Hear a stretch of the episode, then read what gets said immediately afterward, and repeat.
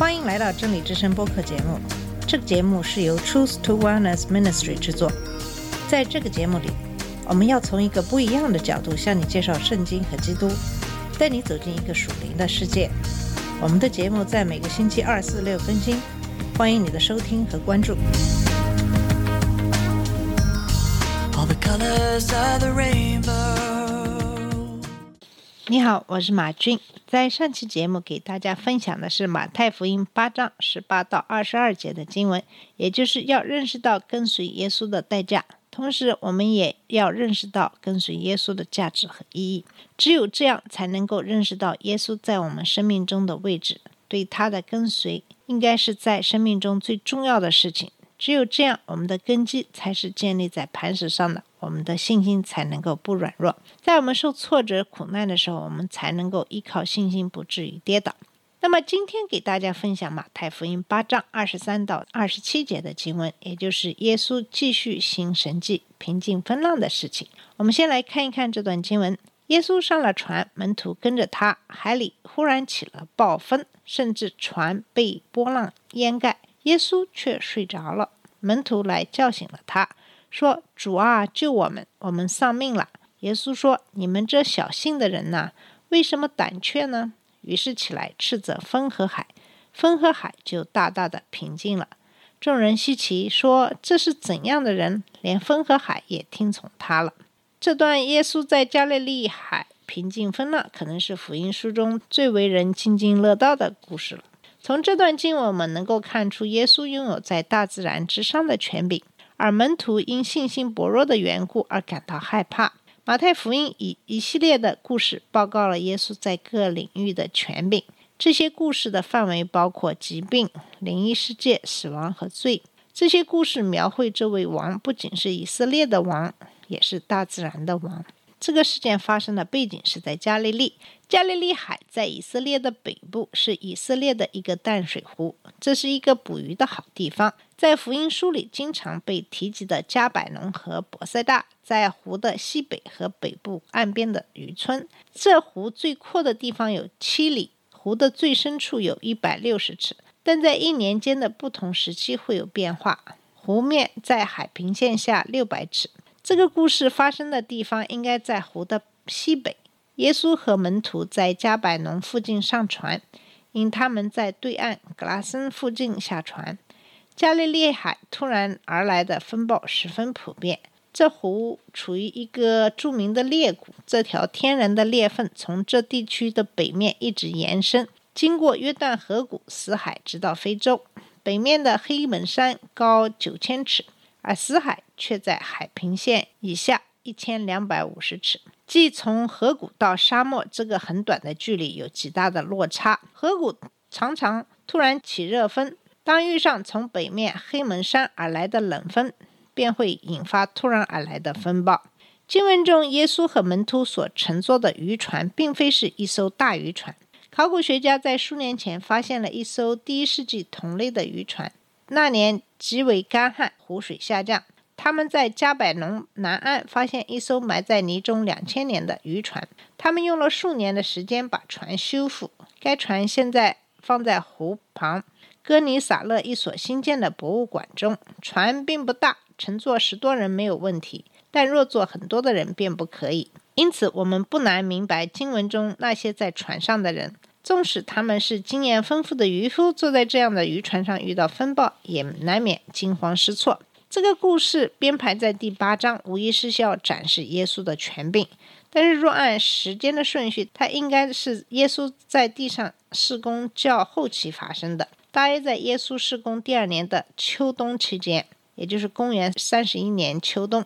这么说的理由，是因为马太福音九章第九节记载招呼马太的事迹，而马太目睹这些事件，所以招呼马太应在湖边各事件发生以前。在其他对观福音中也有记载类似的事情。在二十三到二十四节是门徒在风浪中求主救他们。经文提及耶稣登船和门徒随从他上船。起风浪的时候，耶稣正在睡觉，但是门徒们却惊慌失措。其他的福音书的经文还描述了他们惧怕。不过，从马太福音记述他们向耶稣所说的话，我们丧命了也能看到这一点。这些人中有经验丰富的渔夫，他们在这湖面对过无数的风浪，但他们仍然害怕。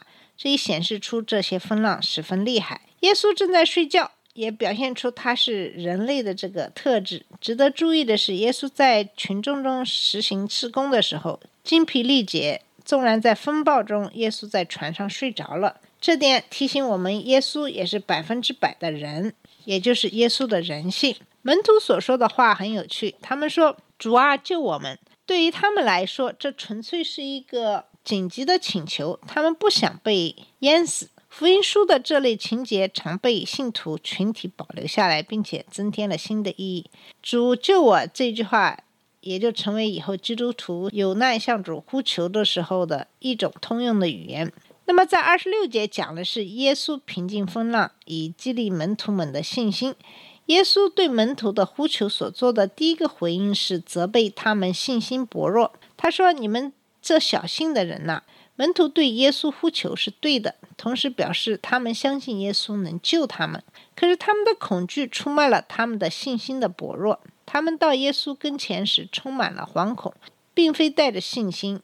耶稣并没有责备他们把他弄醒或求他救他们，但是却责备他们在惶恐中叫醒他。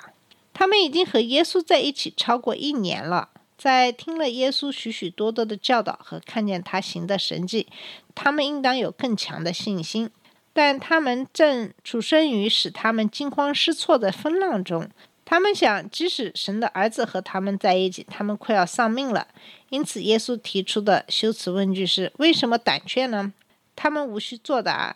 这句话却是告诉他们，他在这里，他们没有什么需要害怕的。耶稣接着就责备风和浪，他们就静止了。这里我们可以看到耶稣的话所带有的权柄在大自然之上。他曾经使用他的话语行神迹，现在他再次使用他的话语禁止风浪。当然，一些自由派的神学家会说这是巧合，突然起的风浪也很可能是短暂的。而耶稣应知道这情况，在风浪将停的那一刻责备风浪。可是这样说却不合常理。因为那般极有经验的渔夫，直到耶稣把风浪平静前，都以为他们会丧命。如果风浪会突然的停止，他们也定能够预见，这是基督所行的一个神迹，显示他的权柄在自然之上，在风浪之上。在经文中使用这个“斥责”一词，显示耶稣的全能。耶稣是百分之百的人，但同时是人子。这表明他是弥撒亚，人人相信他就是全地的主。耶稣使用带有权柄的命令，把风浪平静，也扫除了门徒的恐惧。透过在困境中给予的照顾，耶稣去除他们的恐惧，帮助他们建立对他的信心。耶稣斥责门徒的小信，并非是只是想指出他们信心薄弱，而是要解决他们信心薄弱的问题。每当他们回顾这事件时，他们便会想起耶稣问他们为什么胆怯呢？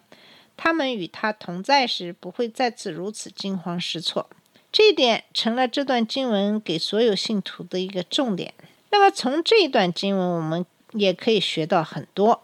虽然我们生命中遇到很多威胁，使我们惧怕，当我们越认识我们的主和他的能力，我们就越不会感到害怕。在祷告中祈求救我们脱离凶险的祈求会减少，在惶恐和绝望中做这祈求也会减少，而怀着信心的祈求则会增加。最后二十七节说的是门徒对他的大能感到稀奇，门徒对耶稣平静风浪的反应是稀奇，他们从来没有见过这样的事，因此他们问：这是怎样的人呢？这问题其实是修辞手法。他们并不是要得到答案，而是表达没有别的人能做这样的事情。试问谁能凭口里所出的话使风和浪顺服呢？答案十分明显，没有。马太透过这话表明耶稣是独一的，因他的权柄在大自然之上，他拥有真实的权柄。以上就是给大家分享的马太福音八章二十三到二十七节的经文。谢谢你的收听。我们下次节目再见。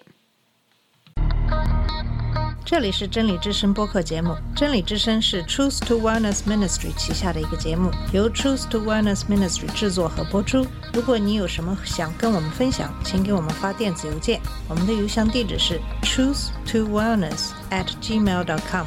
你也可以直接去我们的网站 www dot truth to wellness dot com 浏览更多的信息。下次节目再见。All the colors of the rainbow.